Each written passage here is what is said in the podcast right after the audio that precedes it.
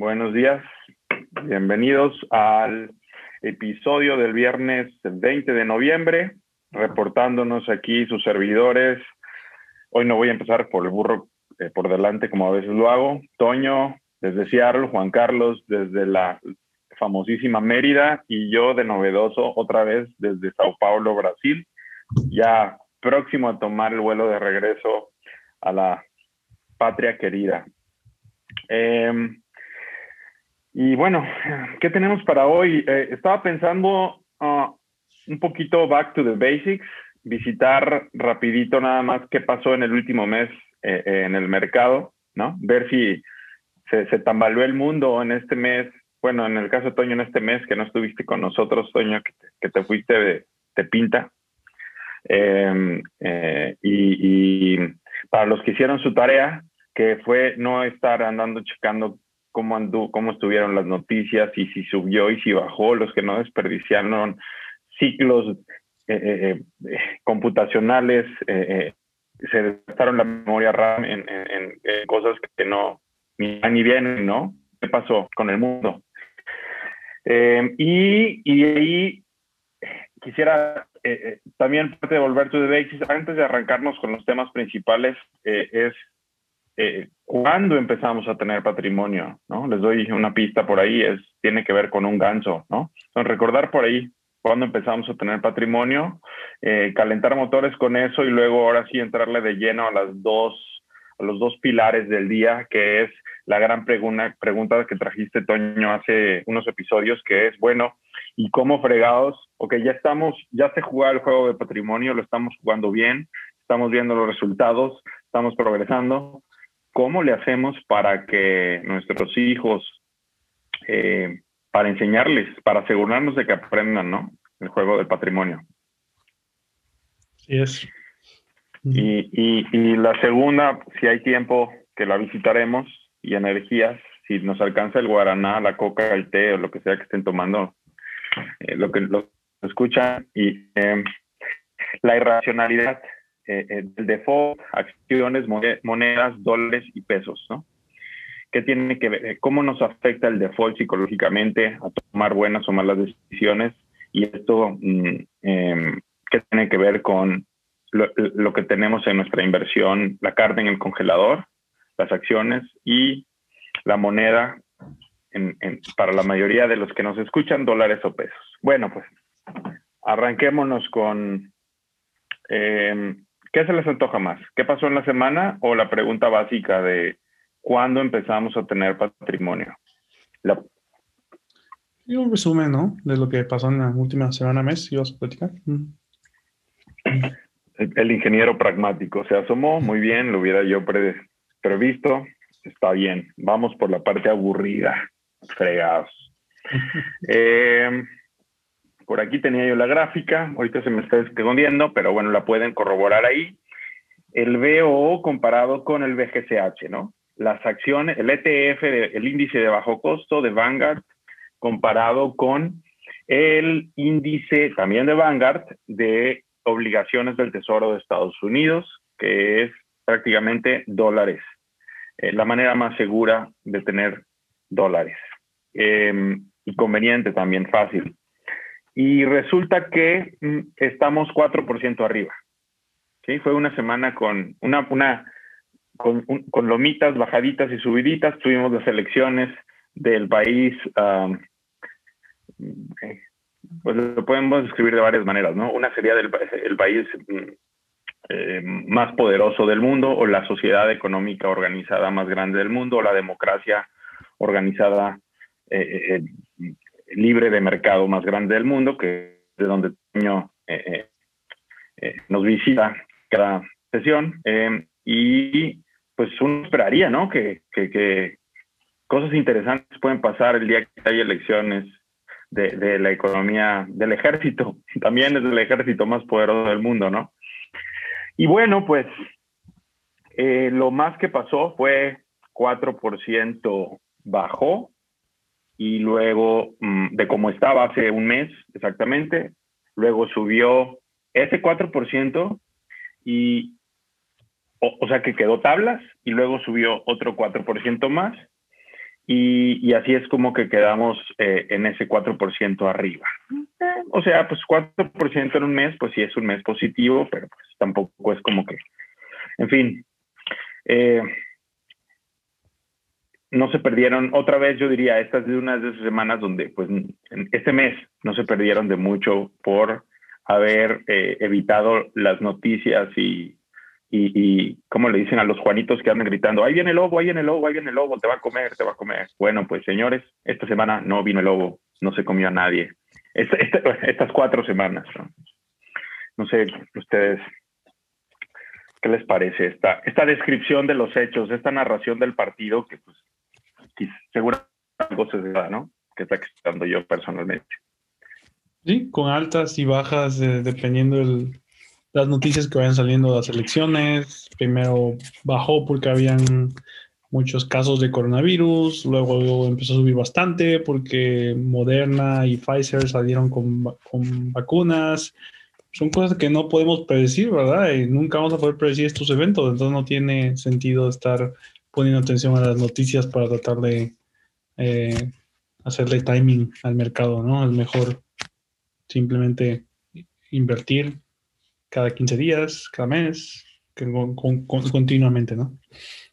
Cada vez que tienes el excedente disponible, exactamente. Muy bien. ¿Qué masculina está tu taza, Toñito? Está, es una marca de Inglaterra que le a mi mujer, Cat Kitten, creo que se llama algo así. Sí, también, también está muy varolín el, nombre. bueno, dejaremos que los que nos escuchen nada más por el podcast se lo imaginen, se la imaginen. Eh, muy bien. Bueno, eh, y ahora si me permites, para ponernos un poquito eh, este, filosóficos, psicológicos también, ¿por qué no? Es, bueno, yo otra vez me tocó, eh, le hacían a, un amigo que tiene un canal de YouTube que se llama mm, Herramientas Patrimoniales para Millennials, le hacían por ahí un par de preguntas y entonces yo le decía, las quería responder y le decía, bueno, bueno ¿cuál era la pregunta que le, que le hacían? Eh, mm, mm, tenía que ver con GBM, tenía que ver con a ver si lo puedo recordar. Ah, sí, ya, ya me acordé. Le preguntaban, oye, China, se espera que China vaya a crecer mucho, ¿no? Entonces, ¿cuál, saben? Le preguntaba a alguien, pues sería, haría sentido comprar un ETF de acciones chinas, ¿no? De la bolsa de Shanghai. ¿Sabes de algún ETF en México que, que, a través del como que, eh, bueno, un ETF internacional que puedas adquirir desde México a través del sistema internacional de cotizaciones y puedas este, exponerte, o sea, comprar vaquitas chinas, ¿no? Porque, porque, promete que se van a reproducir más rápido, ¿no? Entonces, eh, ahí le, le, antes de responderle exactamente esa pregunta que él hacía, yo le decía, a ver, a ver, tu canal se llama, ¿cómo se llama tu canal? Herramientas patrimoniales, ok, para, patrimoniales. ¿Qué significa patrimonial? ¿Cuándo estamos hablando de algo patrimonial y cuándo no? Y eh, entonces aquí la, la, la respuesta, la que me gusta dar en algunos escenarios es, bueno, tienes, cuando tener dinero no es lo mismo que tener patrimonio, ¿no? Y tampoco tener propiedades es lo mismo que tener patrimonio. Tienes patrimonio cuando esas propiedades que tienes te caen tan bien que tienes un acuerdo contigo mismo de que nunca vas, te vas, te puedes comer los huevos de oro que pone esa ese ganso, o sea, esa propiedad, pero nunca vas a matar al ganso. ¿sí? Porque entiendes al ganso lo suficientemente bien que te que puedes confiar que es un amigo para toda la vida. Esa es una, eso es cuando las propiedades son patrimonio, desde mi punto de vista. Cuando tienes un amigo para toda la vida y por eso estás dispuesto a cuidarlo. Em, y hay, has escuchado, quizá Toño has escuchado hablar de Naval Ravikant que es un inversionista, Angel List, es, el, es uno de los fundadores de Angel List en, Estados Unidos, en Silicon Valley, una personalidad y, es, muy elocuente. Eh, hizo un tweet storm de cómo volverse muy padre, muy, muy, eh, con muchos pedacitos de sabiduría. Se hizo famoso, se hizo viral. Es cómo hacer ricos, cómo hacerte rico sin que necesites suerte, ¿no? Se llama el, tweet storm. Pero bueno, en, eh, parte eh, importante del, uno de los pilares del inicio del tweet storm dice, si secretamente desprecias la riqueza, la riqueza te va a resistir.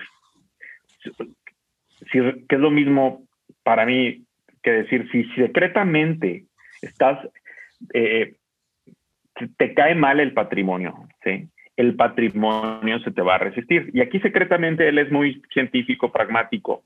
Eh, bueno, se mete, a, se mete a la filosofía, pero a la que no es teológica, ¿no? Pero, pero otra manera de decirlo, y para mí me gusta más, es si subconscientemente te cae mal el dinero, si subconscientemente te cae mal la riqueza, si te cae mal el patrimonio, el patrimonio y la, la prosperidad se te van a resistir.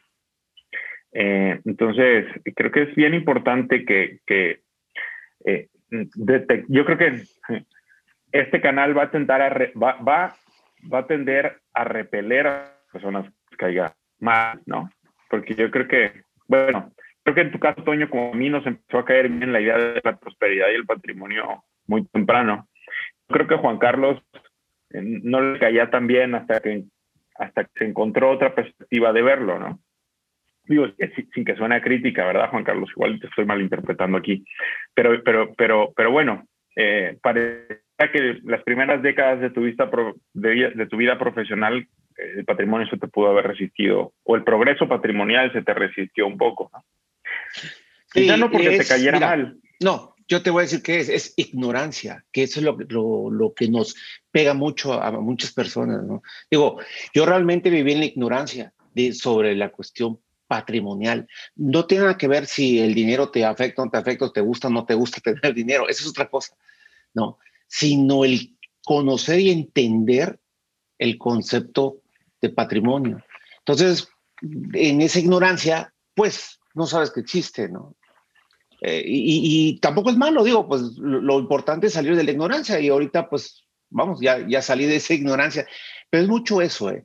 Y eso es donde yo a veces digo, bueno, eso es algo que sí debería estar en la educación eh, y al menos en las instituciones que te cobran una buena cantidad de dinero, al menos e enseñarte por lo menos una clase de qué es el patrimonio, lo importante del patrimonio. Sí, e, sí, y eso es lo que, a lo que yo lo atribuyo, que fui ignorante mucho tiempo sobre este tema. No, tú y 99% de la población, ¿no? No, no, no, no, eres, no eres el único, tienes buena compañía ahí, ¿no?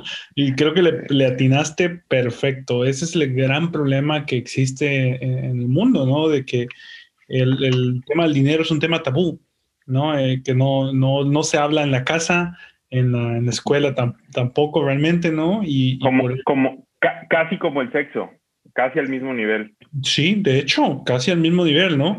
Y es un problema grande porque llegas a la edad donde empiezas a ganar, saliendo de la universidad, empiezas a ganar dinero interesante y, resulta que no sabes qué hacer con él, ¿no? No sabes que tienes que, bueno, que el objetivo es pues crear más patrimonio para que ese patrimonio empiece a generar más y más dinero, ¿no? No, no, no sabes cómo hacerlo, no tienes ni idea, ¿no? Y, y pues no empiezas a generar un patrimonio hasta muy tarde si, si alguna vez lo haces, ¿no? Eh, es un problema, de educación es un problema muy, muy grave. Sí, por eso fíjate, algo curioso, la primera herramienta que te enseñan es, digo, a menos que yo tengo así, ¿no? Como foto es, oye, hazte de una casa aunque sea con un crédito. No, este, y, y, no, y no, y no, no la ahorro. Porque excedentes, como lo hemos platicado en otros lados, eh, generalmente hay etapas en tu vida en las que tienes pocos, muchos, pero siempre generas excedentes mientras trabajes. Y, pues al no tenerlo, pues bueno, empiezas a, hacer consumo, consumo normal. Sí, sí, eh, ahora estoy de acuerdo con ustedes en el poder de la educación eh, y, que debería estar ahí. Hace poquito vi, de hecho, un meme con Robert Kiyosaki y hablaba de materias que deberían eh, dar, eh, estar incluidas en el currículum de todo sistema educativo prácticamente, ¿no? Y si algunas eran, por ejemplo, obviamente venía educación financiera, pero otro que venía era primeros auxilios. O sea, dice, oye, si la vida es el valor más importante, uno de los valores más importantes, ¿por qué no se nos enseña a dar primeros auxilios? O sea, eh, de, manera útil, importante, que realmente te dé la habilidad, ¿no? otros, saber nadar, ¿no? ¿Cuánta gente hay que no sabe nadar?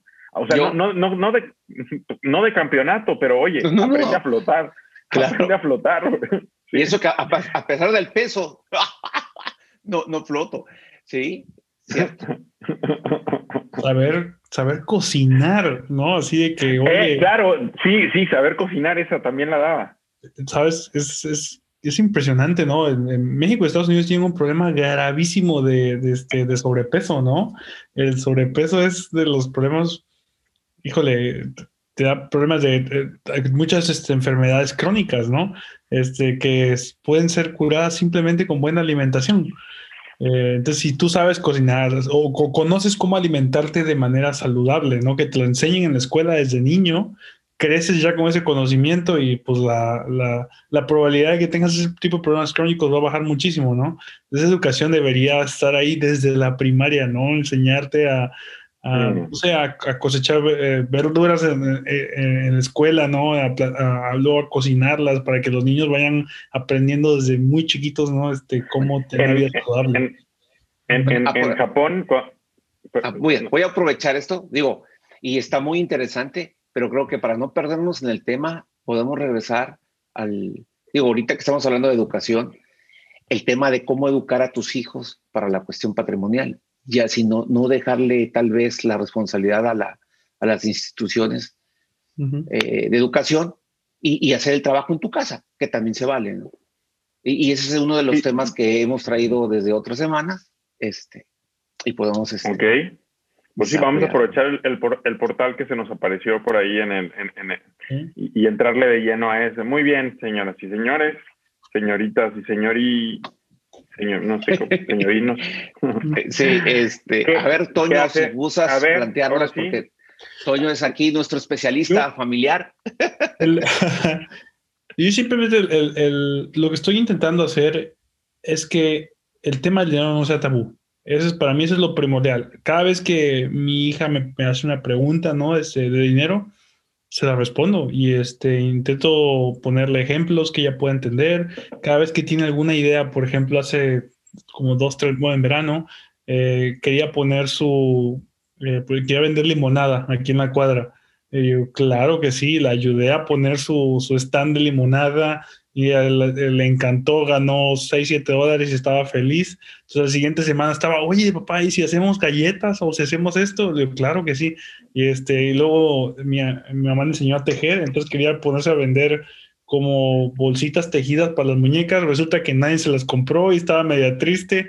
Y le dije, bueno, es que tú tienes que entender, ¿no? ¿Qué, ¿Qué, es lo que tus clientes quieren? ¿Qué es lo que quieren? No, nada más quieren comprar cosas de comer, pues entonces vamos a buscarles más cosas de, de, comer, no las este, bolsitas, ¿no? Entonces la idea es como que cuando veas ese, ese pequeño como chispa, ¿no? Es, ayudarlos y, este, y, impulsarlos, ¿no? Que el, que el, tema del dinero no sea tabú, ¿no? Al contrario, este, si tienen la curiosidad explicarles, ¿no? Eh, y, enseñarles de niños también, yo creo que la, hay una parte muy importante ser, se llama, bueno, en inglés se llama frugal, ¿cómo se llama en español? Híjole. este, creo que, se sostiene, ¿eh? Frugal. Hay, que ser, hay que ser frugales, sí, Hay otra palabra que se usa más, pero realmente, según yo, existe en castellano. Una vez lo busqué. Eh, sí. básicamente que, eh, que es una de las reglas principales del dinero, ¿no? Gasta menos de lo que, de lo que ganas. Sobriedad, eso, una palabra que se usa. Prudencia. Prudencia se usa, se usa más, ser prudente. Prudencia financiera. Pero, pero ya necesitas dos, prudencia financiera. Sobriedad, bueno, la otra es que, los ahorrativo. Mm, ese es más, se pierde una, una parte de la generalidad porque es muy específico. Ser, ahorrativo ayuda, pero no, no resuelve todo, ¿no? Entonces, ya, ya sabes que las palabras me, soy un poco caprichoso con ellas. El, este, el Pepe de Uruguay eh, usa, para referirse a lo que tú estás hablando, Toño, a esa frugalidad eh, sajona, en, a esa frugalidad en inglés, usa sobriedad. Y, la toma desde los estoicos, ¿no? De decir, hay que entender de los estoicos que, que las cosas se pagan no con dinero, sino con el tiempo que invertimos para ganarnos ese dinero. Entonces las cosas se pagan con tiempo. Entonces, ¿para qué quieres estar gastando toda tu vida, el tiempo de tu vida en, tener, en hacer cosas, o sea, en, en, hacer cosas, tener más dinero si, si no estás, si no te está gustando eso, ¿no? Bueno, y esto tiene que ver con lo que viste en tu hija. A ella le gustó la idea de, de, o sea, eh, aprovechaste el entusiasmo de las limonadas que ella tenía y de las galletas para que para que hiciera algo que, productivo, rentable, pero que no, que no le, lo sintiera como un trabajo, ¿no? Que, que, no le gustara. Sí, así es. Este, es, simplemente, los niños son curiosos, ¿no? Y van a preguntar. Pero lo peor que podemos hacer es, decirle, ah, de eso no se habla, o, evitar el tema, ¿no? Al contrario, preguntan, hay que, este, y, y y, bueno, siempre, yo siempre eh, ayudarles, ¿no? A que sigan este, aprendiendo más. Eh, siempre les le pregunto, ¿no? ¿Cuál es la primera regla del dinero? Eh, ya, ya saben, ¿no? De que eh, gastar menos de lo que ganas, ¿no? algo que me la repito. ¡Órale! Oye, está buenísima. ¿Cuál es la primera regla del dinero? Gastar menos de lo que ganas. Sí. ok. Estás creando un monstruo. En el buen sentido de la palabra. No, pues la, idea no es de que este. Una, una mini Warren Buffett. Mm. Sí, que no sufra por dinero nunca. Mm. Sí. Pues sí, porque la, vida es dura y tiene muchas maneras distintas que ser dura, pero como dice, eh, o sea, Woody Allen, es, este, tener dinero es mejor que no tenerlo, aunque, sea, aunque solo sea por razones financieras. O sea, desde el punto de vista de tener, tener recursos no te va a garantizar que todo tu vida va a estar perfecto, pero al menos sabes que no vas a tener problemas financieros que le sumen a los problemas que ya toda vida tiene por, de por sí, ¿no? Sí es. Sí, mm. es una herramienta. Entonces, no sea tabú y, y eso te permite estar atento para cuando tus hijos asomen entusiasmo sobre el tema, le des dirección a ese entusiasmo y los ayudes a, hacer cosas con eso, ¿no? Sí, este, poner, el otro que te intento hacer es poner el ejemplo, ¿no? Que crezcan en una casa donde vean, este, que nada más escuchen, ¿no? De que gasta menos de lo que, de lo que ganas, ¿no? Sino que lo vean. Mm. hace como un año me dio un, eh, nos dio muchísima risa. Estábamos aquí, pues digo, es una casa bastante bonita, todo, eh, vivimos bastante bien, ¿no? Este, sí, tu, pero biblioteca, es notorio. biblioteca, esa biblioteca que tienes atrás es lo que más me gusta. sí, ¿verdad? Pero bueno, pero vivimos, pues la verdad es que para, para lo que para lo que gano, el, el, estilo de vida es, es, bastante bajo, ¿no? Entonces, comparado con los, con los vecinos. Ah, no bajo, sobrio, sobrio. Sobrio o sobrio, bueno, sobrio, es bastante sobrio. Este, austero, austero era la palabra que no me acordaba. Austero, exactamente. Entonces, mi, eh, mi hija tiene varias amigas en la escuela que tienen unas casas este, que son unos castillos, ¿no? Entonces, este... Eh, papi, papi, ¿por qué somos los más pobres de la colonia? Literal me preguntó, este, papi, ¿somos pobres? y yo preguntar, papá, ¿somos pobres? Y aun cuando, ¿sabes? Tiene una casa súper bien, muy bien, ¿no? Viajando en el extranjero todos los años y aún así, ¿no? Me preguntó. Y yo me quedé, bueno, ¿por qué, por qué, por qué piensas eso, no? Y, este, no, pues mira, la, la casa de mis, este, eh, de mis amigas, no sé qué, y decía preguntar, y ya, pues, en, lugar de decirle, ah, eso no se habla, o no sé, empecé a explicar, ¿no? Mira, este, podemos este, gastar en tener unas, una casa mucho más grande, más carros, mejores carros, etcétera, o podemos este, ahorrar, ¿no? Para este, asegurarnos de que si llega a haber un problema el día de mañana, tengamos suficientes ahorros para poder, este, eh, pues, pasar esos problemas. Si hay una enfermedad, ¿sabes? De tus abuelos o de tus, eh, de tus tíos, podamos ayudarlos, ¿no? En caso de que haya un problema, ¿no? Estamos, no es que no, no, es que no tengamos el dinero, simplemente estamos este, ahorrándolo para que eh, podamos tener este, eh, solventar para cualquier poder, problema. Para, para, poder, para poder gastar en medicina nos enfermemos, ¿no? Claro, eso, eso la, ha de, la de haber dejado muy motivada. Acuérdense que se llama patrimonio sin vergüenza. Ustedes disculpen. No, no, no, no, no, Yo creo que estuvo muy bien. Le estaba yo muy molestando. Y bueno, imagino que luego le dijiste que, pues, porque los papás de sus amigos son, son más tontos o algo así, ¿no?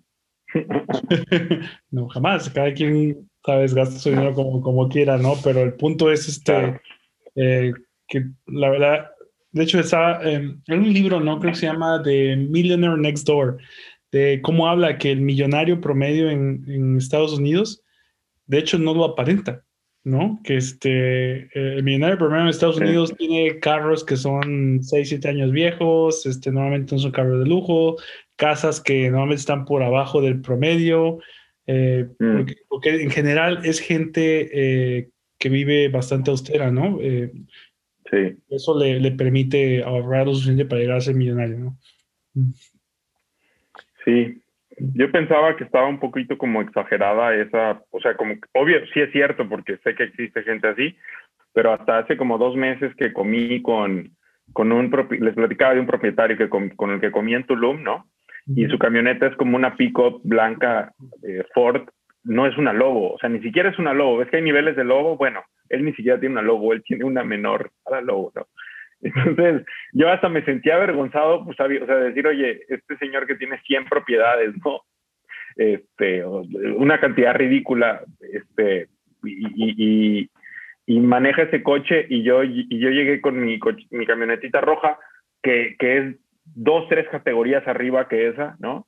Pero ya hasta decir, oye, qué pena, ¿no? Porque eso es obvio que él tiene un, un patrimonio varias órdenes de magnitud arriba del mío y sin embargo, o sea, y sin embargo está con esa austeridad, ¿no?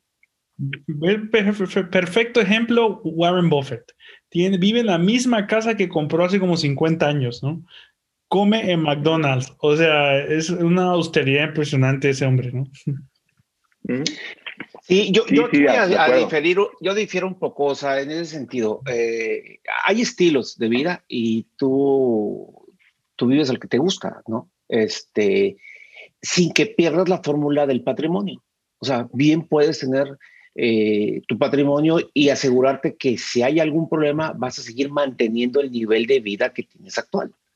Digo, habrá casos en los que no puedes mantenerlo, lo puedes mantener corto, ¿no? Eh, y yo, creo que son estilos, estilos, o sea... Eh, como, sí, estoy de acuerdo contigo, pero mientras se cumple el principio de como se lo dije Toño, gasta, no, no gastes más de lo que tienes. Correcto. que en otras palabras, es decir, no te endeudes. El problema mío es, que, si tú les enseñas a tus hijos, ¿no? A, este, a llevar una vida eh, con muchos lujos, cuando ellos crezcan y no puedan ganar lo suficiente para pagarse ese, estilo de vida, van a sufrir, ¿no? No, claro, claro. No, no, sí, no, no. Yo estoy hablando de que se mantenga la cuestión de patrimonial, ¿no? Y una vez que la ya es cómo te gusta el estilo.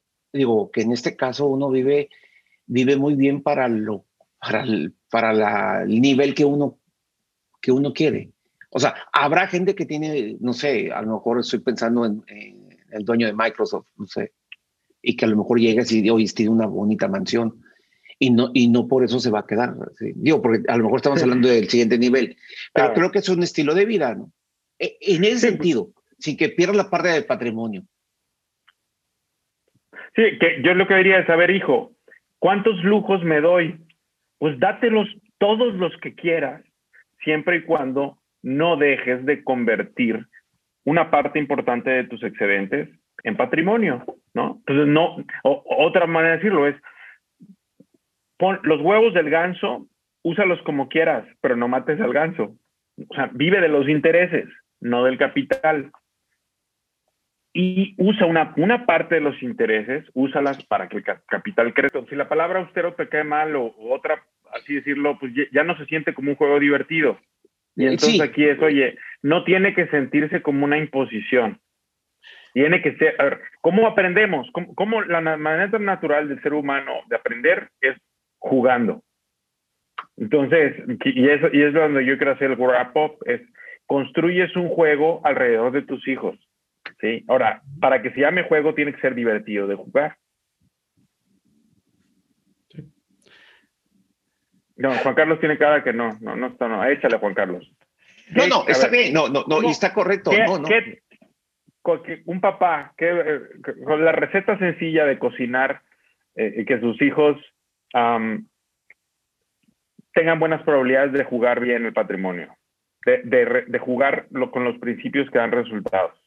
Para mí las la dos claves es educación y, este, y enseñarlos a, a, vivir si no austero, porque austero, a mí me gusta la palabra, pero siento que tiene una connotación mala, ¿no? Responsablemente, ¿no? Claro, no, no, además la, la austeridad solo te sirve, hay, bueno, yo le digo, son cuatro hábitos patrimoniales para que sepas jugar el juego.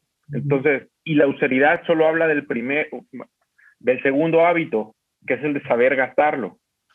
Que, hay de los otros tres? Entonces, la austeridad es como, eh, es, es uno de los pasos, pero, pero holísticamente no, no, no hemos abarcado toda la... Es, es, como enseñar, hablarle, oye, ¿cómo inflar los neumáticos de tu bicicleta? Es, es importante, pero, pero es más general aprender a andar en, ¿no? Más, que, más que austeridad, si me hace, es, es saber escoger eh, cómo gastar el dinero, ¿no? No puedes este, eh, gastar en todas las áreas, ¿no? Escoge eh, inteligentemente cuál es la área donde te da más, este, más beneficio, ¿no? por ejemplo, este, a mí los carros me dan igual, ¿no? Me, da igual manejar un BMW que manejar un Ford, me da absolutamente lo mismo, ¿no? Entonces, ¿para qué gasto en, un carro caro si a mí no me interesa, verdad? Este, pero por ejemplo, me encanta viajar, entonces, pues prefiero mil veces gastarme dinero viajando. Pues, bueno, fíjate, carro de lujo, ¿no? E, exacto, ese es, lo estilo de vida. vino tinto, comidas en restaurantes tres estrellas, o sea, lo que tú quieras, pero, pero, pero es lo que tú dices, o sea, oye, y, lo único que yo le corregiría a eso, Juan Carlos, es no al final, porque yo lo recomiendo es que sea desde el principio. O sea, aunque sea un porcentaje, un pellizcada, una pellizcada chiquita, pero dinero que pasa por tus manos cada mes, dale una pellizcadita y ponlo en ese frasquito que dice Disneylandia, cualquiera que sea el Disneylandia personal tuyo, ¿no? El de Toño ya, ya nos dijo que son los viajes, ¿no? El tuyo, pues quizás sean los gadgets. El mío, ¿mío? un poquito de todo. Un poquito de todo, pero no, no sé qué, lo estoy buscando. No, no, creo que uno serían los libros. Sí, es ridícula la cantidad de tiempo y dinero que gasto en, en, en, no en educación, porque ya cuando, ya en eso no consigo con, yo creo que muchos niños ya, traen la palabra aburriento asociada a la palabra educación. Pues jugar, o sea, educar los patrimonios ya a hueva. Por eso es tan importante para mí la palabra jugar. Y ahora que no si vieron ya la película de Netflix de mi maestro el pulpo, güey, o sea, no, ah, no, puta, véanla, véanla. Yo pensé que ya, se las había recomendado, ¿no? No. ¿No? No, no, bueno, no, no, no, no. Ya la vi dos veces. La verdad es que, y, o sea, la puedes ver desde, es un documental muy bien hecho, con muy bonitas imágenes. Eh, eh, la crisis de media vida de un camarógrafo que, que, regresa a su lugar de origen y empieza otra vez a nadar en la misma playa eh, de nadaba de niño y ahí se encuentra un pulpo y bueno, ya después viene la magia que no se las voy a decir. Pero bueno, hay, hay, un, hay un momento donde el pulpo juega, ¿sí? O sea, hasta el, donde el circuito, hay un circuito neurológico, y esto se descubrió en, A mí lo que me sorprendió es verlo en la cámara eh, em, y, que, y en un animal que podría considerarse tan primitivo como un. Comparado con un primate, por ejemplo, o como un delfín, que ya sabíamos, ya creo que hemos visto todos los delfines jugar. Entonces, eh, yo difiero un poquito en cuanto a la, o sea, y eso también lo dice Robert Kiyosaki, dice, los, por eso hizo el juego de padre rico, padre pobre, el juego de mesa como el tipo Monopoly. Es la mejor manera de aprender es jugando. Y dentro del juego viene la palabra ejemplo. Y ahí es donde tiene que, que o sea, si ni siquiera puedes hablar del, es, como el juego, vamos a jugar en el juego del sexo con nuestros hijos, ay cabrón, ¿no? Si es tabú el tema, ni siquiera vas a poder abrir un juego de mesa con ellos que se llame así, ¿no? Entonces sí es importante ese tema, pero yo creo que para, para llegar al... Empiezas quitando el tabú, pasas por el ejemplo y llegas al juego, ¿no? Ahora, y, ahí y es lo que, lo que yo les digo, a ver, díganme pues, ¿cómo sería un juego del patrimonio que sea divertido para los niños? ¿Cómo hacer divertido ese juego? ¿Qué hace divertido un juego? ¿Cuándo un juego es medio divertido, medio aburrido? ¿Y cuándo, y cuándo es excitante? Decir, papá, ya llegó la hora, ya es viernes, vamos a jugar al juego del patrimonio. Yo creo que en la medida que sea divertido, lo van a querer jugar más, va a ser más fácil empezar. Es como andar en bicicleta, ¿no? Si es divertido andar en bicicleta, van a estar dándole a la bicicleta hasta que lo aprendan. Sí, mi hija puso todo el verano, básicamente, de lo feliz que estaba con el, haciendo su, vendiendo limonada. Ajá. Sí, entonces yo creo que, ahora, ¿cuál es la esencia de qué? ¿Cuándo algo deja de ser un juego? ¿Y cuándo algo es un juego? ¿No? yo creo, yo creo que eso es, algo, es algo muy importante para que sea. Eh,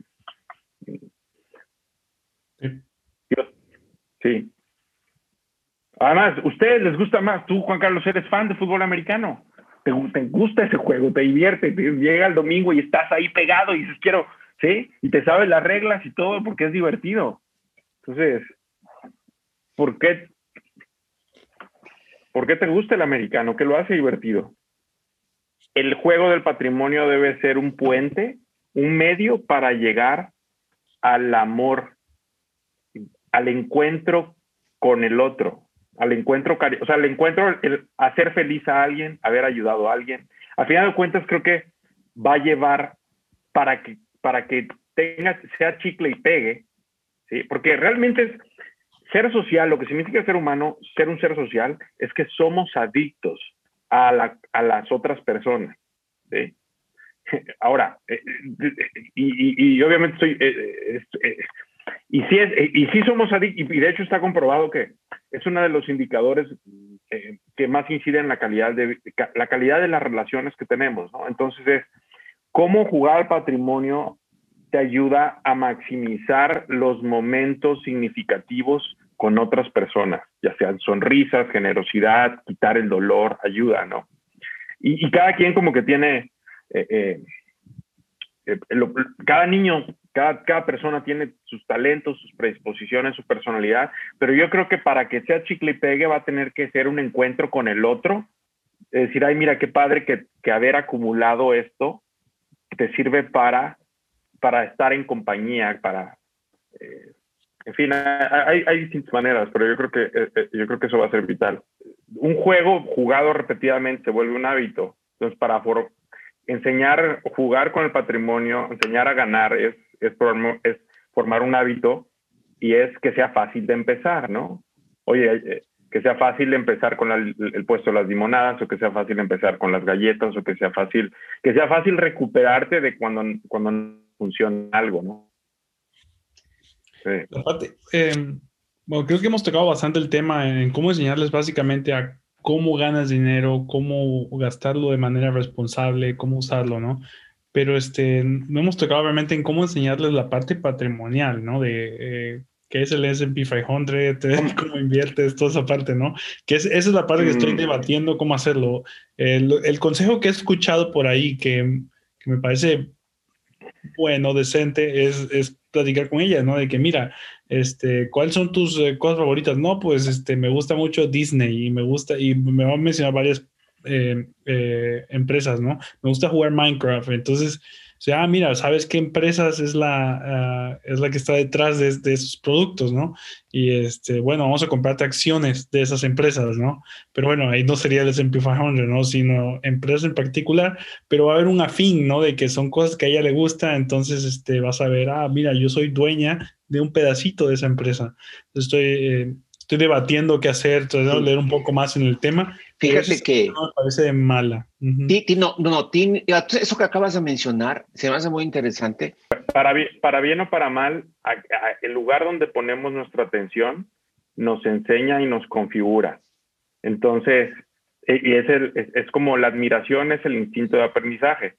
Si ellos admiran los videojuegos, quiere decir que hay, hay, mucho aprendizaje puede colarse por esa puerta, por ese umbral, ¿no? Y, Sí, y de hecho Peter Lynch, el libro de Peter Lynch de inversiones, pero ojo, inversiones activas, aquí es para los que quieren entrar en esa arena. que no es la que nosotros recomendamos para la mayoría, eh, pero es, oye, empieza estudiando las empresas de los productos que más te gustan. esa es la, estrategia de, por ahí empieza la estrategia de Peter Lynch. Sí. Ahora, Toño habla mucho, yo, yo ahí quiero dar un salto entre el hablar y el hacer, porque los cerebros, la mitad de tu cerebro, Juan Carlos, es una, de, de ese gran cerebro que tienes, sin usar, digo que. Este, sí, la mitad de tu cerebro está organizada alrededor del procesamiento de imagen. ¿sí?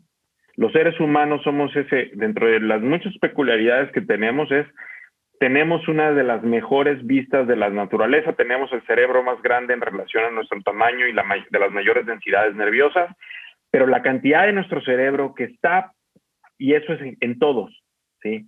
Eh, eh, destinada al procesamiento de imagen es ridículamente grande, la mitad de ese cerebro. Entonces, aprender, y lo leía, lo, visitaba un poquito, eh, el quote de un, John citaba a un filósofo de la antigüedad que lo decía desde hace muchísimo, es, para aprender, ya aprendimos cuando podemos ver en imágenes el conocimiento. Y entonces ahí es, y esto me, me habla de las jarritas que, no es la única manera, pero para empezando así básico de niños es, ok, ¿qué tiene todos los juegos? ¿Qué tiene el fútbol americano? Un marcador bien claro, visual de cómo va el marcador, cómo va el progreso. ¿sí? yo, y los reto a que ustedes me digan un juego que haya pegado donde no, que donde no hay un marcador bien específico y objetivo que en todo momento uno pueda voltear a ver y decir cómo vamos. ¿sí? un KPI, un indicador por arriba de todos los demás, ¿sí? Claridad materializada en un cuerpo que podemos, que nos entra por los ojos, ¿sí? Y eh, entonces ahí es donde un tema de, ok, vas a tener acciones, vamos a poner canicas de dos colores, ¿no? Vamos a ver, lo, que tienes en dólares, en moneda, ¿no? El equivalente al, DGCH de nosotros está en este frasco, Y aquí está seguro, pero no se reproduce. Pero puedes tener otro frasco donde tienes una canica de un color diferente, ¿no? Son las canicas de las vaquitas, ¿sí? Que sí se reproducen, ¿sí? Y entonces hay, hay, un, hay algo visual ahí, Que ellos con diario lo están viendo y están conviviendo. Y pueden ver que las canicas en el frasco de las vaquitas van subiendo, mientras que las canicas en el otro frasco no van subiendo. Y ahora, en otro nivel de juego, esas canicas pueden representar verdaderos dólares en la cuenta del banco que les abriste o verdaderas acciones, pero no los estás metiendo una idea abstracta sin cuerpo, ni, los, ni les vas a bajar el app de Ameritrade en su teléfono a tus hijos de cinco años para que estén viendo, no, ¿sí me explico? Sino, sino mejor le pones los frascos, ¿no? Y puedes tener el frasco de Disneylandia, donde ella puede mover y, y decirte, mira papá, quiero mover ahorita de aquí, de dólares para acá, ¿no? tener esa conversación y le puedes poner un masking tape al frasco y decir, ok, el viaje que quieres a Islandia, ¿no? Vale mil dólares y yo necesito juntar 200, yo voy a poner 800, pero tú tienes que poner los 200. Y entonces pones ahí el masking tape y entonces empieza a ver el, cómo se va acercando las vaquitas que crecen al, al, a la línea que dice Disneylandia, ¿no? Y luego puede ser otra cosa. Entonces, el tema de la interfase gráfica, a ver, ¿por qué? Y bueno, ustedes son programadores, ¿por qué se comió el mandado Bill Gates? ¿Sí? Sí, la primera interfaz gráfica. La primera, la ¿era la mejor? No. Sí. Bueno, a ver, eso es debatible, ¿no? Yo creo que aquí puede salir. Toño trabajó en, Toño trabajó y seguramente tiene amor a la camiseta, trabajó en, Microsoft, conoció, le picó el ombligo al Bill, a Bill Gates, ha comido, cenado en la casa de él, ¿no? Tenían su reunión una vez al año, algo así me habías platicado, ¿no? Era una vez. ¿O cada cuánto era? Una vez en la vida. Bueno, bueno, pero eso es mucho más Bill Gates el que yo, que yo he consumido en, mi vida. Pero bueno, en fin. Eh, lo que voy, así de importante es la interfase gráfica. Entonces, em, hacerlo visual va a subir, incrementar muchísimo la probabilidad de que el juego pegue y les parezca divertido y de que vean progreso. ¿Cómo seguimos regresando la, la parte de educación, no? Es tan importante. Pero otra vez, la educación, lo que nos tiene decepcionados en gran parte de la educación es que no es un juego divertido. Sí. ¿No explico? bueno, ve, el, sistema más educativo, de los sistemas educativos más exitosos, reconocidos como más exitosos a nivel mundial, el finlandés, juegan, eh, o sea, mucho más horas al día, es ridículo de lo que están tomando clases, ¿sí? Y, en, México al menos es al revés, es seis horas de primaria y media hora de, media hora de recreo. los niños son, son siempre muy curiosos, ¿no? hace dos, tres meses mi hija me estaba preguntando, y papá, ¿por qué te saliste de, por qué ya no, está, por qué ya no trabajas en Microsoft? Me empecé a preguntar, ¿no? Porque muchos amiguitas, amiguitos de ella aquí en el vecindario trabajan ahí, ¿no? Que no, pues mira, me salí porque había una mejor oportunidad y este, y, un trabajo que me gustaba más, le empecé a explicar, ¿no? Pero ¿sabes qué? Somos dueños de Microsoft. Y este, ¿qué? Empezó a preguntar, ¿no? Este, sí, este, y de Amazon, y de Apple, y de Google, ¿sabes? Este, tu tablet donde tienes a Android ahí, eso es hecho por Google y también somos dueños de ellos. Y le empecé a explicar, y Minecraft que te encanta jugar, bueno, eso lo hace Microsoft y somos dueños de ellos. Y le, empecé a explicar, ¿no? Y, eh, eh, entonces yo creo que esa parte también, aprovechar la curiosidad de los niños y cuando hagan una pregunta por ahí, ahí meterte y ahí empezarles a, este, a explicar, ¿no? Cada, cada oportunidad que encuentres, este, que no sea tabú, ¿no? Agarra esa oportunidad para empezarles a, a meter el gusanito, ¿no? Padri sí, padrísimo. Pues es, mis hijos trabajar para tu hija, yo creo, si lo sigues, la sigues educando así. y tengo, si llevo a tener hijos, sí. Y yo, ahí vuelvo a insistir en el punto de Toño, de acuerdo, palabras, pero con cuerpo. Sí. Porque los cuerpos es lo que se ven.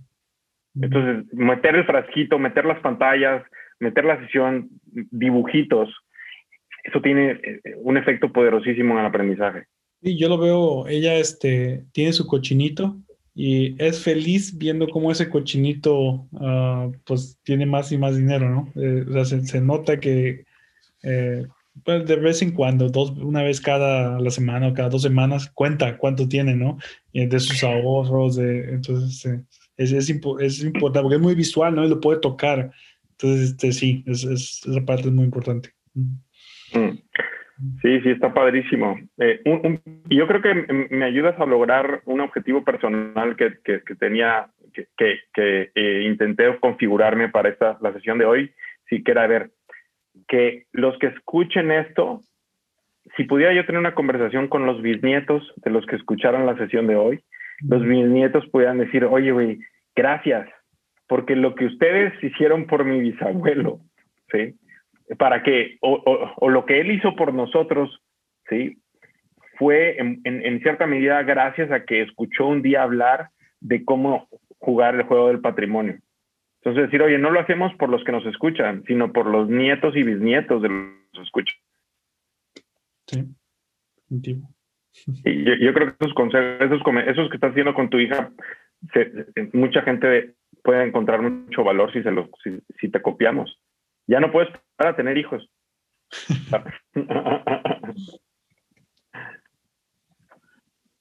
Muy bien, pues Muy bien. entonces. Ok, sí, eh, cerramos este tema mm. y empezamos con. No sé, bueno, no, yo, yo nada más quiero decir algo. el, perdón, perdón, Casés es, un, es importantísimo ese punto. Le estamos, o sea, enseñar para tomar decisiones, no hay decisiones si no hay escasez. Y yo siento que muchos papás le esconden la escasez a sus hijos demasiado tiempo. Entonces, el tema de, decir, oye, tienes estos recursos para que tu hijo los administre y ella tome decisiones con esos recursos. Y cuando hay un límite y no alcanza, vas a dejar que que tu hija viva o tu hijo viva las consecuencias de esos límites.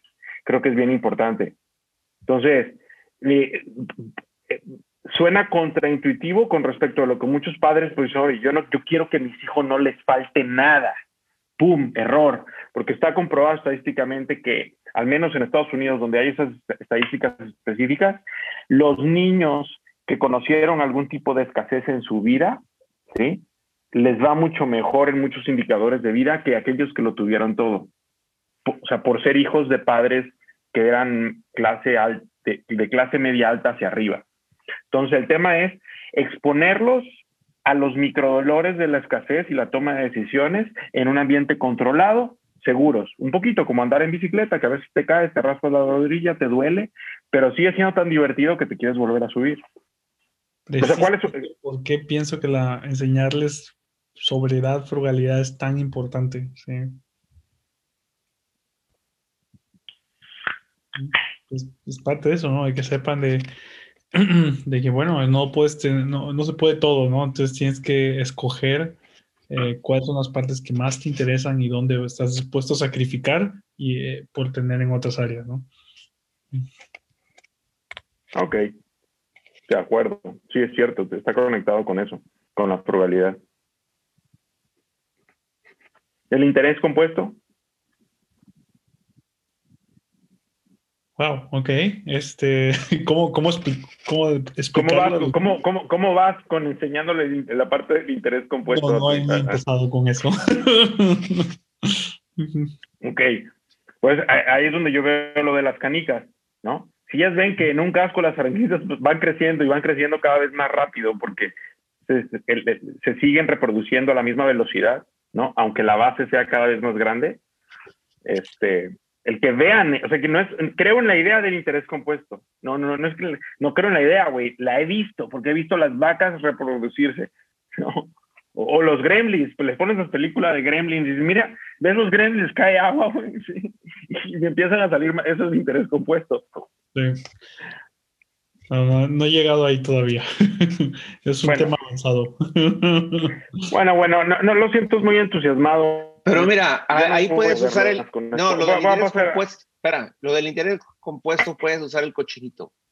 O sea, el, el clásico. A ver, por cada dólar que tú pongas, yo te voy a regalar tal, tal.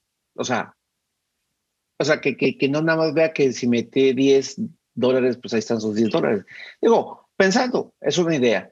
O sea, eh, es como algo te puede producir ¿Sabes? Ahora que lo mencionas, este, mi papá a mí me enseñó el interés compuesto. Me acuerdo que eh, yo vendía canicas en la, en, en, la primaria.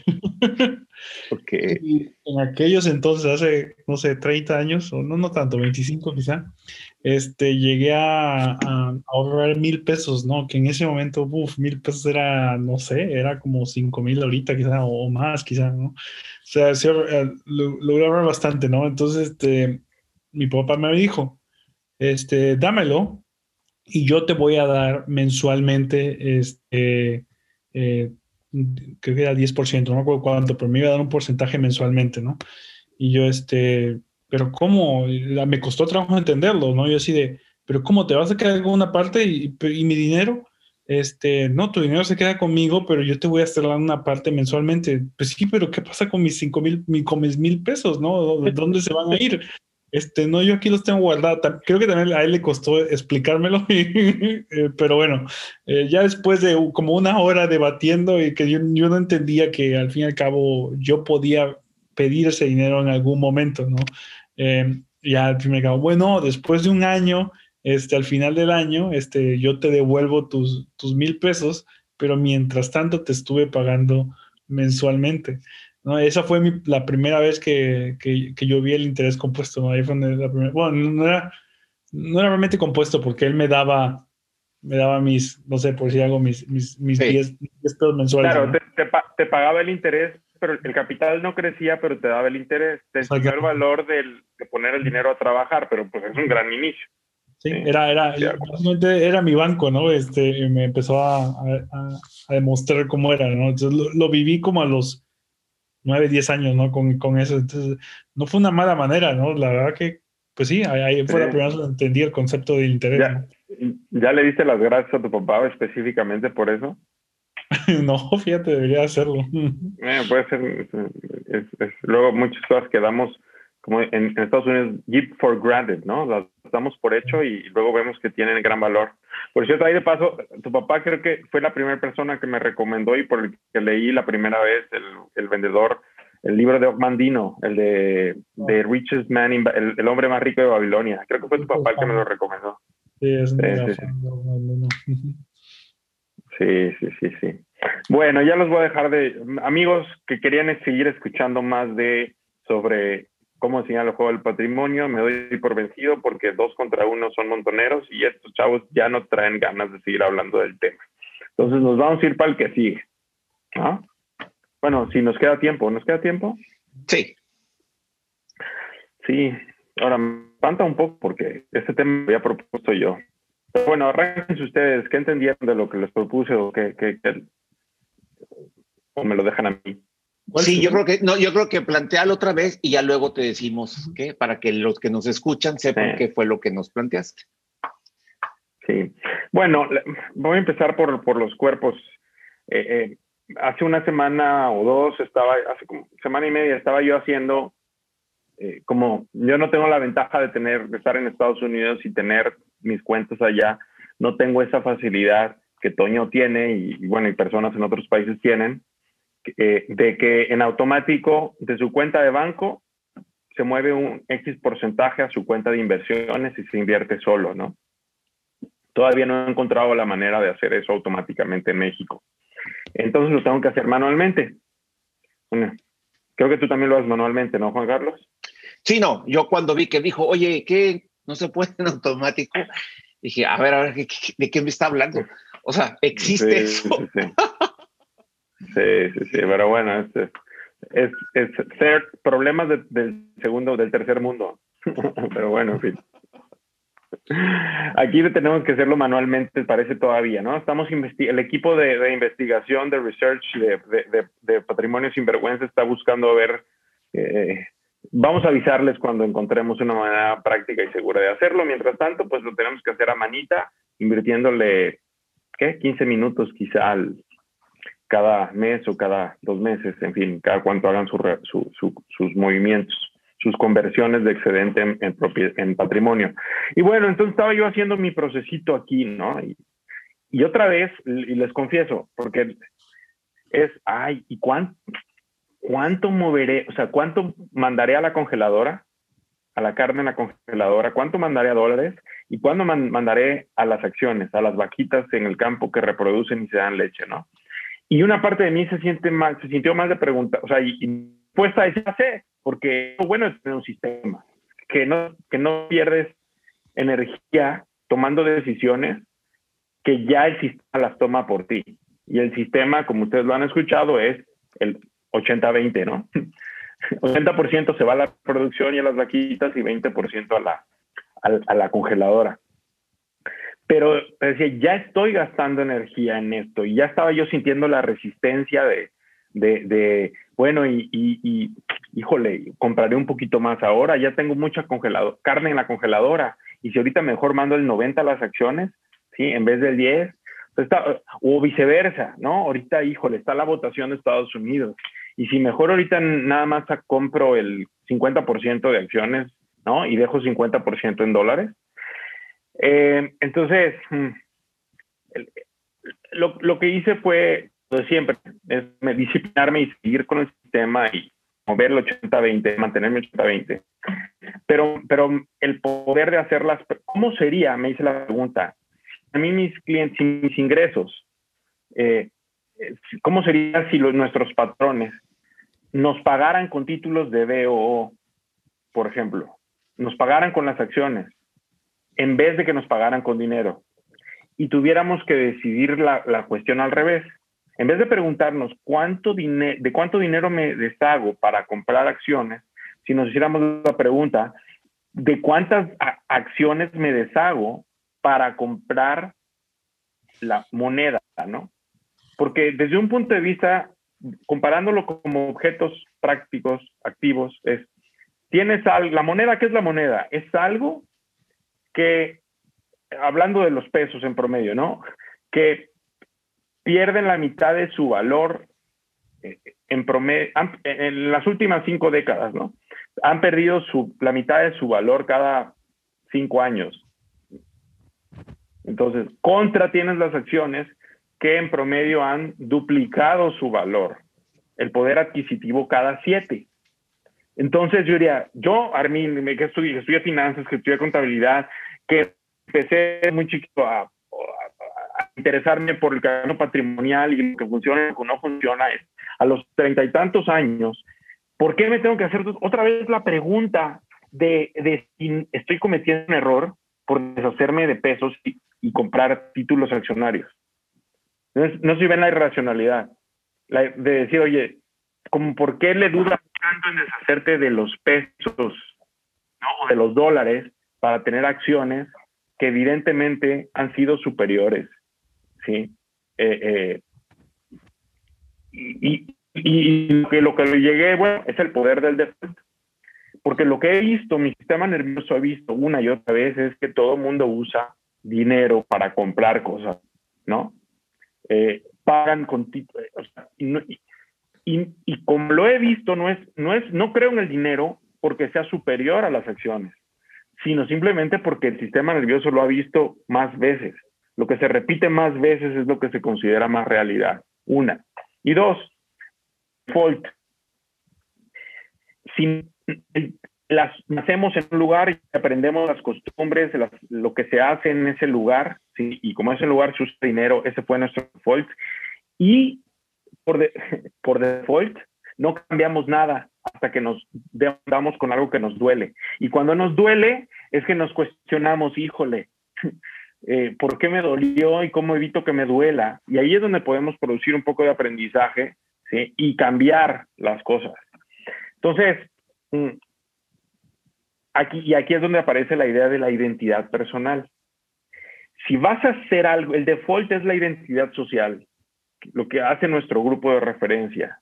Entonces, si nuestro grupo de referencia conserva y atesora pesos o moneda, Y evita las propiedades, vamos a tender a hacer lo mismo nosotros, a menos que desarrollemos una, una identidad personal, ¿sí? Fuerte que diga, no, yo resisto la llamada de la tribu, ¿sí? porque yo ya vi las consecuencias de eso y tengo aquí este conocimiento y esta información, ¿ok?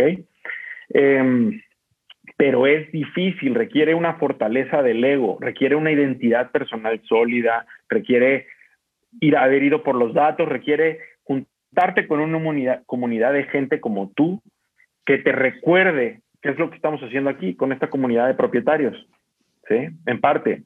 Pero, pero bueno, hacernos esa pregunta al revés, a mí me dijo, ok, sí, ya se siente, ya se siente mejor y más fácil y más tranquilo puedo comprar el 80% de mi dinero, transformarlo en, en acciones, sin la presión de decir es que estoy haciendo siguiendo un sistema que sé que funciona, pero aunque tenga yo ganas de vomitar, lo voy a hacer porque sé que funciona, a decir, no, ya, casi acabo, Juan Carlos, a decir, este, pues está aguantando las ganas de bostezar, eh, bosteza, tú échale. Sabes que, este, otra vez, soy un sinvergüenza, disculpen. Em, el tema es, no voy a hacer lo que, lo que el sistema me pide que haga solo porque sé que funciona de largo plazo. ¿no? Sino voy a hacerlo con una sonrisa en la cara porque me hice la pregunta correcta, ¿no?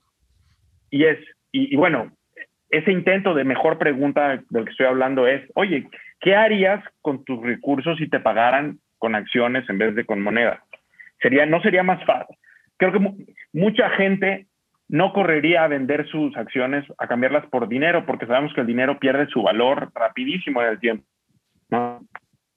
Pero somos, parece que somos descendientes de los chimpancés y estamos cargando ese pecado original de decir, oye, la razón es una gran ayuda, pero, pero hay un mar inconsciente sobre el que se monta.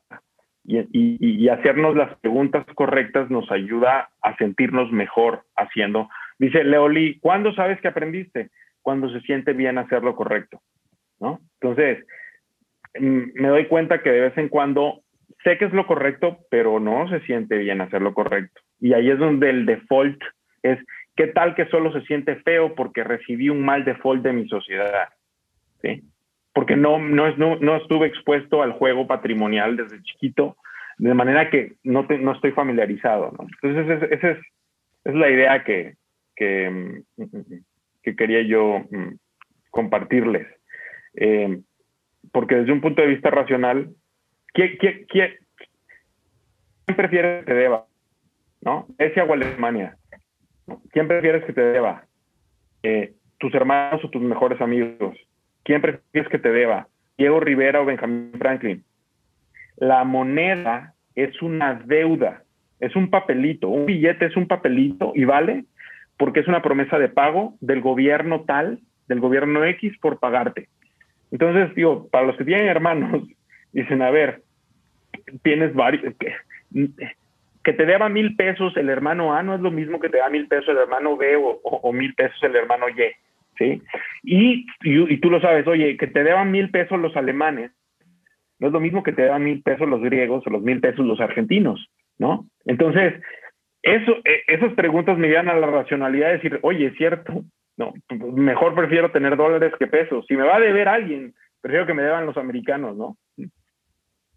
Eh, es el otro ejemplo ya no de acciones, sino moneda dura con moneda blanda.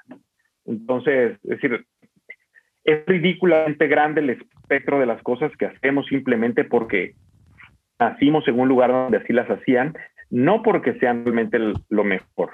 Y es el tema del default. El default es una ayuda porque nos libera de tomar un chingo de decisiones que, que, no tenemos la capacidad de cómputo para, para tomar y simplemente lo hacemos porque es lo que hemos visto hacer. Pero por otro lado es una condena. Puede ser una condena porque te lleva a repetir historias que al final fracasan o duelen. Ok, ya, listo. Yo lo veo que es eh, si no lo puedes automatizar. Y disculpen, y disculpen, por, disculpen por hacerlo tan aburrido, ¿eh?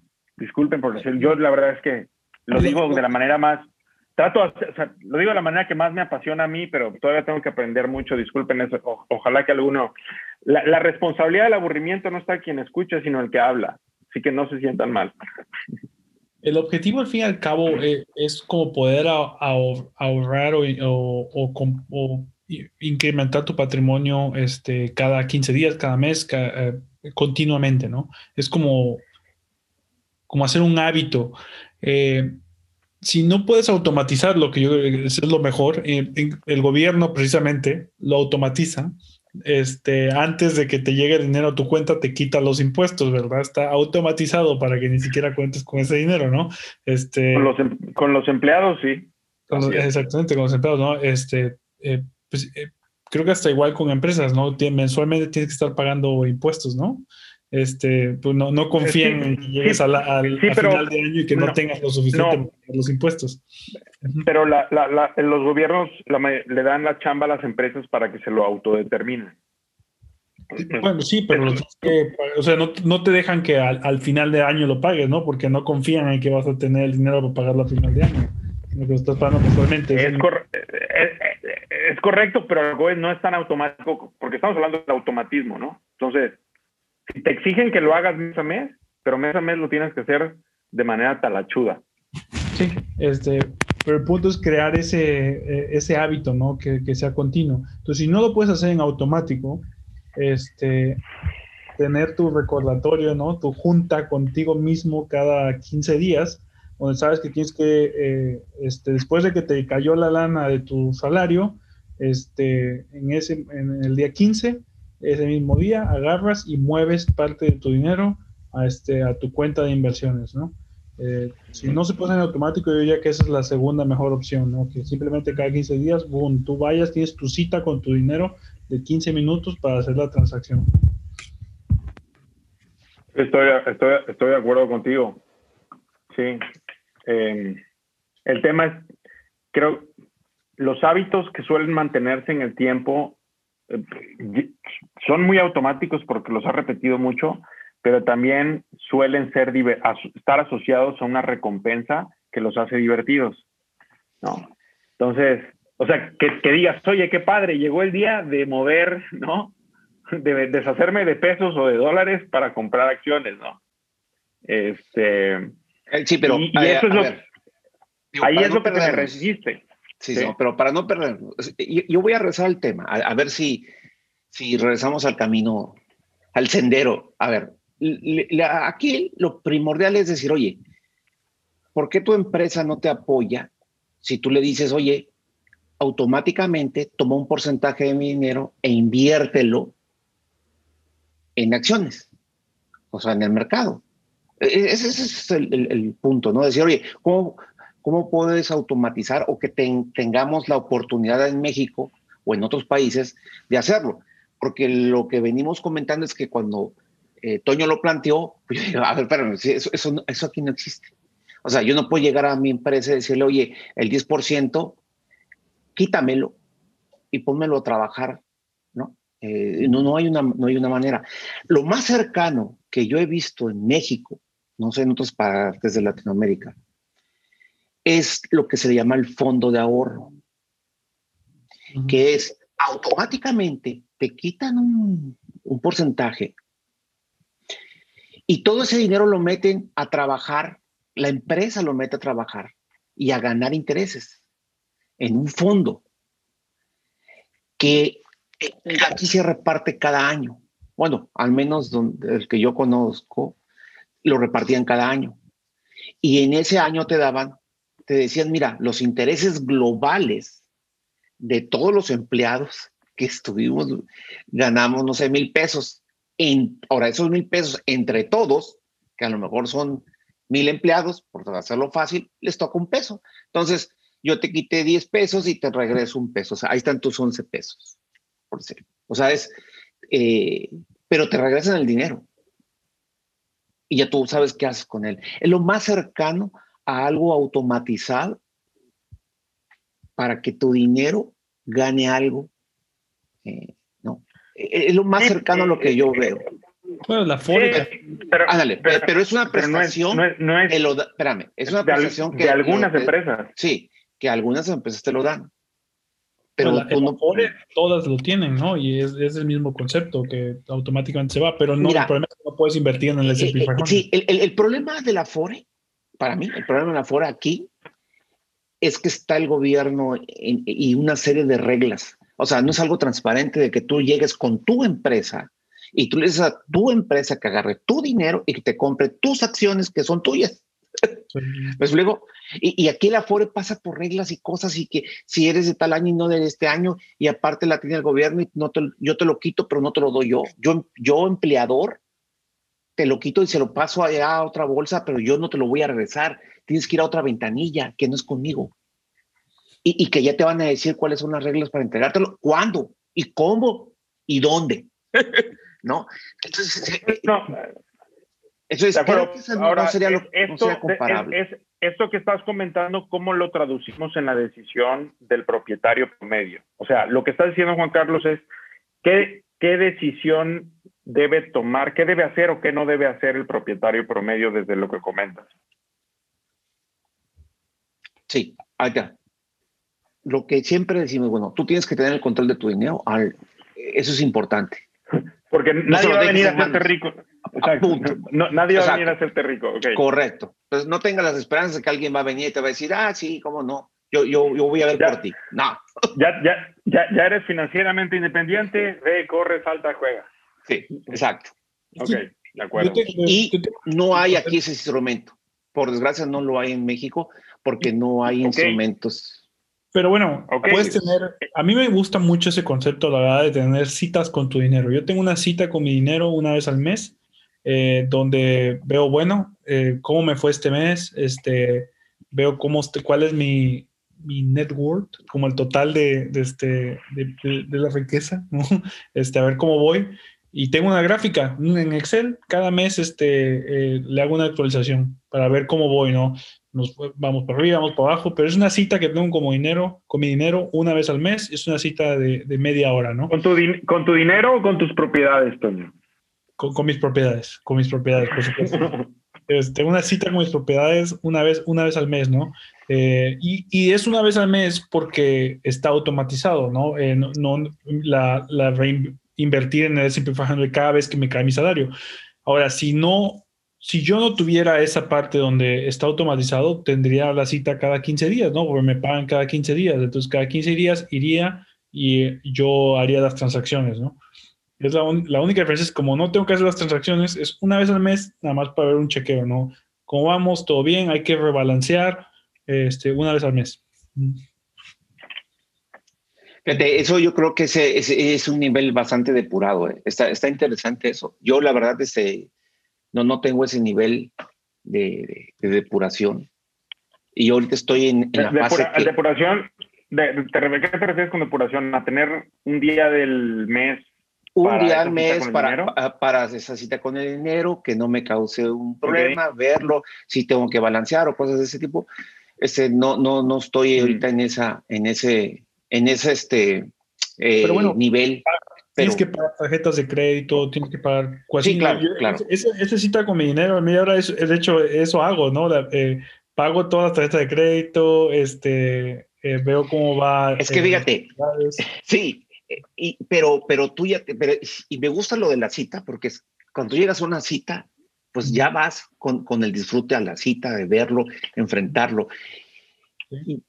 Yo, yo todavía traigo ahí el esquema de, a ver, es que no es una cita, es un encuentro y es, entre más rápido, mejor, porque no quiero, o sea, lo, que menos quiero es mm. distraerme, Que, me cause, que mm. me cause un, sí, o sea, sí es, no, mm. o sea, todavía estoy en la parte que, a ver, tengo sobrante, tengo algo, ahí sí, voy y lo deposito, y voy y lo pongo, y voy y compro, y no veo si subió, si bajó, e, e, es, es, es hacer esa, esa parte, es como ir y tomarte una, una limonada bien fría, y la de eso sí lo disfruto, voy y me la tomo y ya sé que lo puse.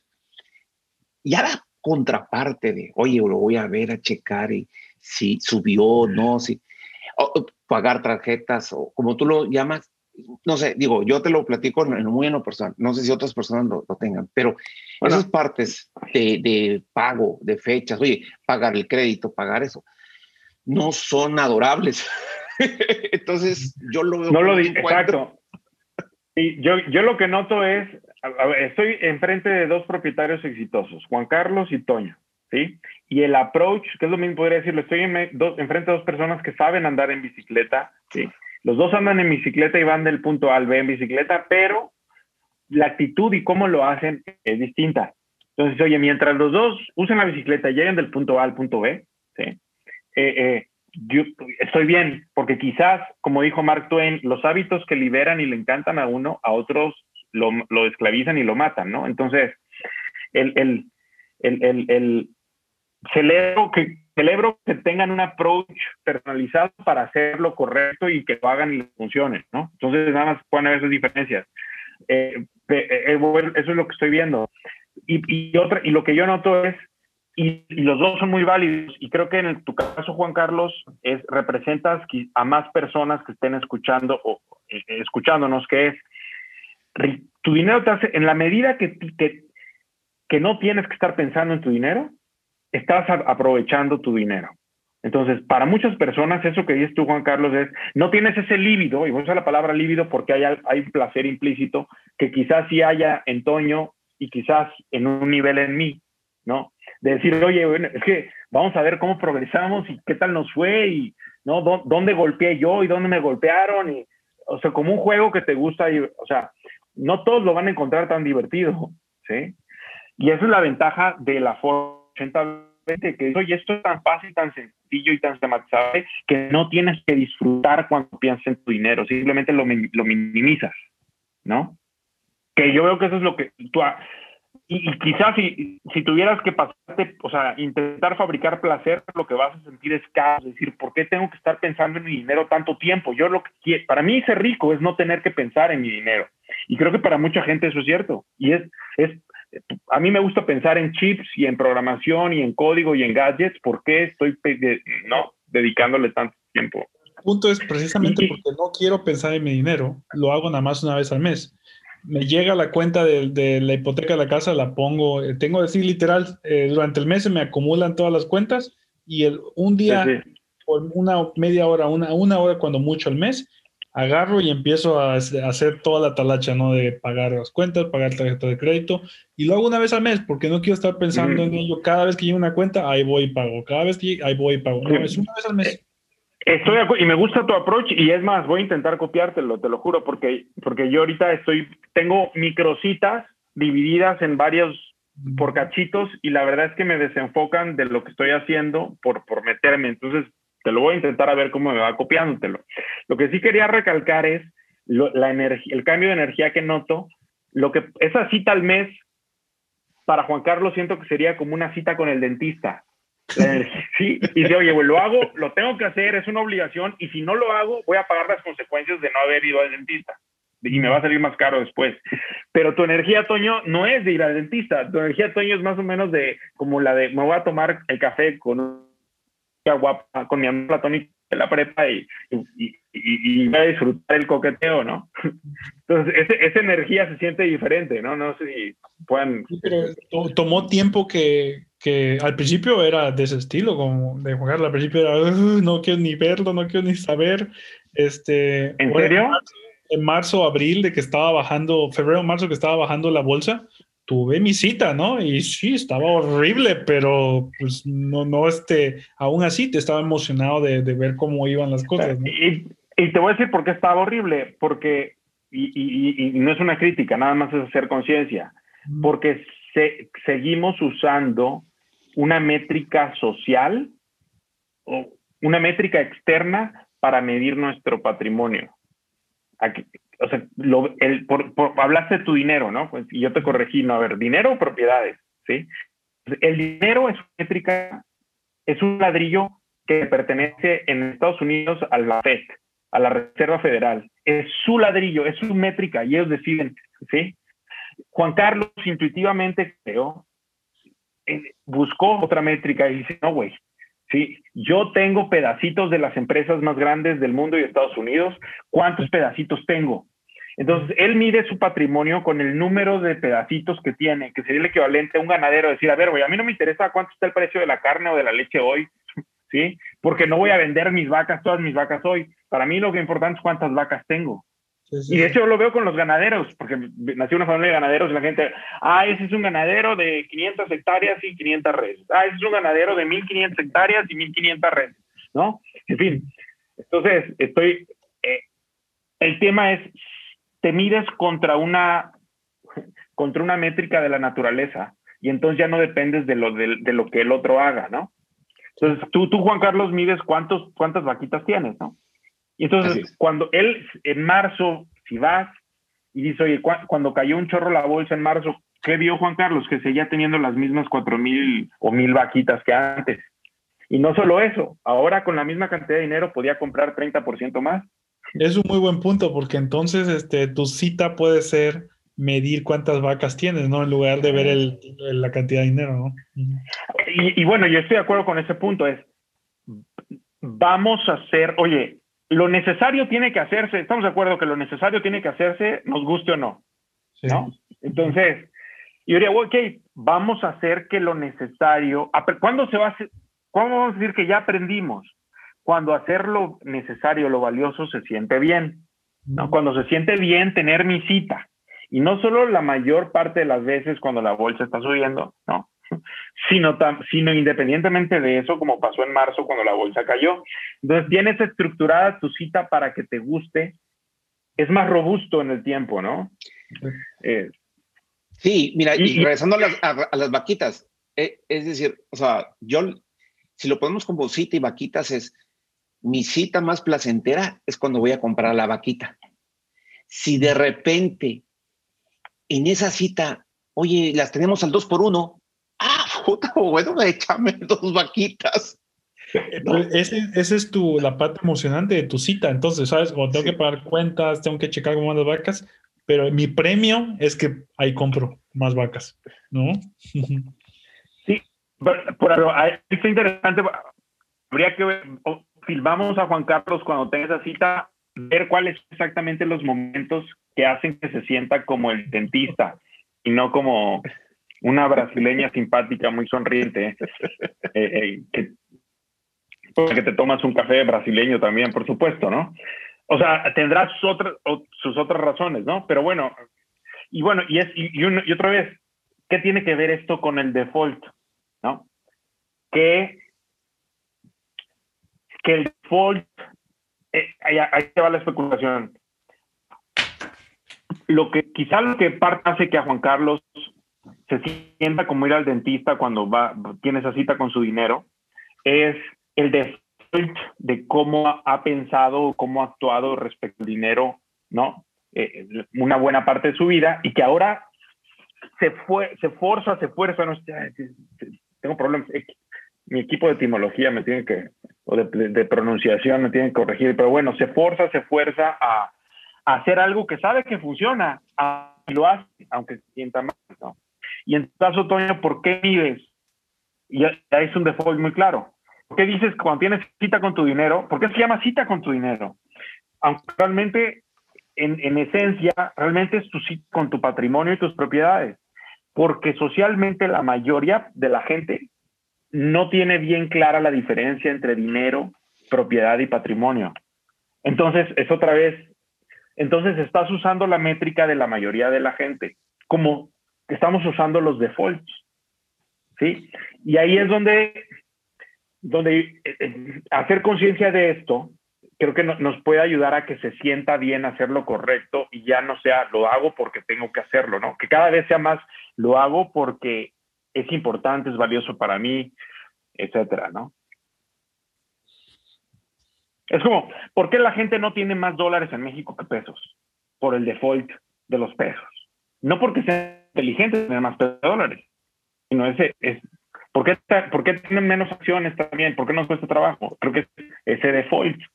Entonces, la pregunta que yo haría es, ¿en qué áreas de nuestras vidas queremos mejorar? Y preguntarnos las oportunidades, qué por oportunidades están escondidas de hacer el de, dejar de hacer el default que aprendimos en, en, esa área de nuestra vida, ¿no? Y explica pues, para, para, todas, pareja, paternidad, amigos, trabajo, profesión, este. Bueno, en conclusión, este, para este tema, ¿qué decimos? Este, eh, tener un default, este, tener un hábito, tener una cita es como una muy buena forma de, de, ayudarte a crecer tu patrimonio más rápido, ¿no? Teniendo esos, este, esos hábitos. Entre, entre más placentera sea la cita, me, menos probable es que falles, que faltes, que te sabotees. Sí. Y mostramos dos buenas estrategias. Una puede ser como Juan Carlos, ¿no? Que le, le interesa nada más ver sus cuántas vacas tiene y comprar más vacas, ¿no? Este, a mí me gusta ver la cantidad de dinero, pero cada quien tiene su, su forma de hacerlo y las dos son correctas, ¿no? Eh, eh, eh, mm, pues no estoy tan seguro, y yo no estoy seguro que sea que te guste, simplemente es la que has hecho, porque por default es lo que viste que se hace, que se hace y los medios de comunicación es, es lo que nos enseñan a hacer. No mm. nos dicen, mira el headline, Sí, ¿no? La bolsa cayó 30%, pero si tenías 5 mil acciones, hoy sigues teniendo las mismas 5 mil acciones aunque haya caído. La bolsa no te dice eso porque eso no vende periódicos. Pues Digo, las, noticias. Porque inclusive, este, bueno, no sé, en GBMH, ¿cómo tienen ustedes las, este, las, las divisas? ¿Las divisas se autoinvierten para comprar más vacas? este, yo tengo así, al menos en Fidelity, y la verdad es que nunca veo cuántas vacas hay, pero cada vez que, pues, que llegan divisas, se compran más, este, a, más acciones de S&P 500, ¿no? Voy a empezar a ver cómo, cuántas vacas hay. Va a ser un parámetro nuevo que voy a checar. Sí. sí, e, e, fíjate, a, mí eso me da mucha tranquilidad. O sea, en el buen sentido, o sea, así lo aprendí. ¿eh? Digo, y tengo que reconocerlo, lo aprendí aquí en el, eh, en patrimonio sinvergüenza, este, o sea, aprender a ver vacas.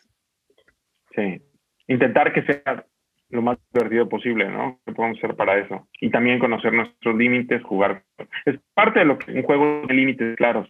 Y eso no puede haber un juego donde estén cambiando las reglas cada rato porque entonces ya no juegas. Los niños se pelean mucho con eso. Decir, oye, no, estás haciendo trampa.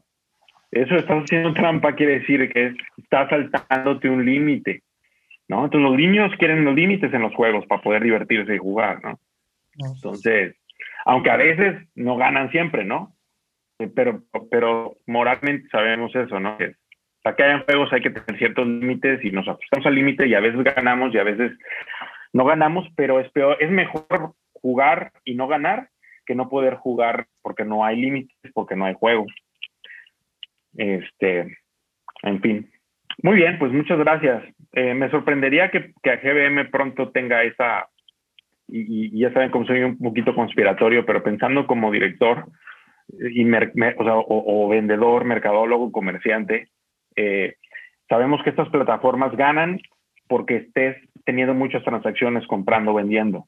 Y entonces, para que tú compres y vendas mucho, te bombardean con información que te invita a estar con, con información de oportunidad, con el FOMO, Fear of Missing Out, ¿sí? que es, oye, te vas a perder de esto si no vendes, te vas a perder de esto si no compras. Entonces, quieren que, o sea, si pueden todos los días, la primera aplicación que abras en, en, en sea GDM en vez de Facebook, ¿no? O WhatsApp, eh, ellos felices, porque número de horas viendo las pantallas de GDM en promedio se traducen en más trades. Quiere decir que son más comisiones. si, en la medida que la gente pueda automatizar sus transacciones patrimoniales, ¿sí? son menos horas, menos contacto con el ojo, menos estimulación, menos reactividad, menos ventas, menos comisiones. Entonces, eh, hasta que no haya competencia, una competencia sólida que diga, es que me está comiendo mercado porque ellos ya pusieron esta función, yo dudo mucho que lo hagan, porque sabemos que por programación, ustedes no me dejarán mentir, no es la cosa más complicada del mundo. Bien, pues gracias Toño, gracias Juan Carlos por estar aquí, gracias a mí mismo por, digo, porque hay que darse las gracias, hay que celebrarse, ¿no? Como dice Walt Whitman, me canto, me celebro, me celebro y me canto, ¿no? Hay que hacer porras. este, y, bueno, pues estamos aquí. Eh, eh no, no, lo sabemos todo, estamos aprendiendo con ustedes, tenemos pues el, nuestra curiosidad, como dijo Toño, que es un tesoro de los niños, y aquí estamos también jugando a ser niños, y, este tema, llevamos mucha curiosidad de mucho tiempo, en mi caso 10, 12 años, al menos haciendo esto, traducida en experiencias, y en el caso de Toño, más o menos la misma cantidad de años también, el caso de Juan Carlos, tan grandote y tan nuevo, eh, hace, empezó hace poco, pero, pero bueno, eh, compartiendo su experiencia e intentando aprender todos juntos. Este, si encuentran una manera de comentar, mandar preguntas, eh, comentarios, quejas cerca del podcast o del canal de YouTube, pónganlas por favor. Si les gustó esto y no se aburrieron tanto, suscríbanse y nos vemos pronto otra vez.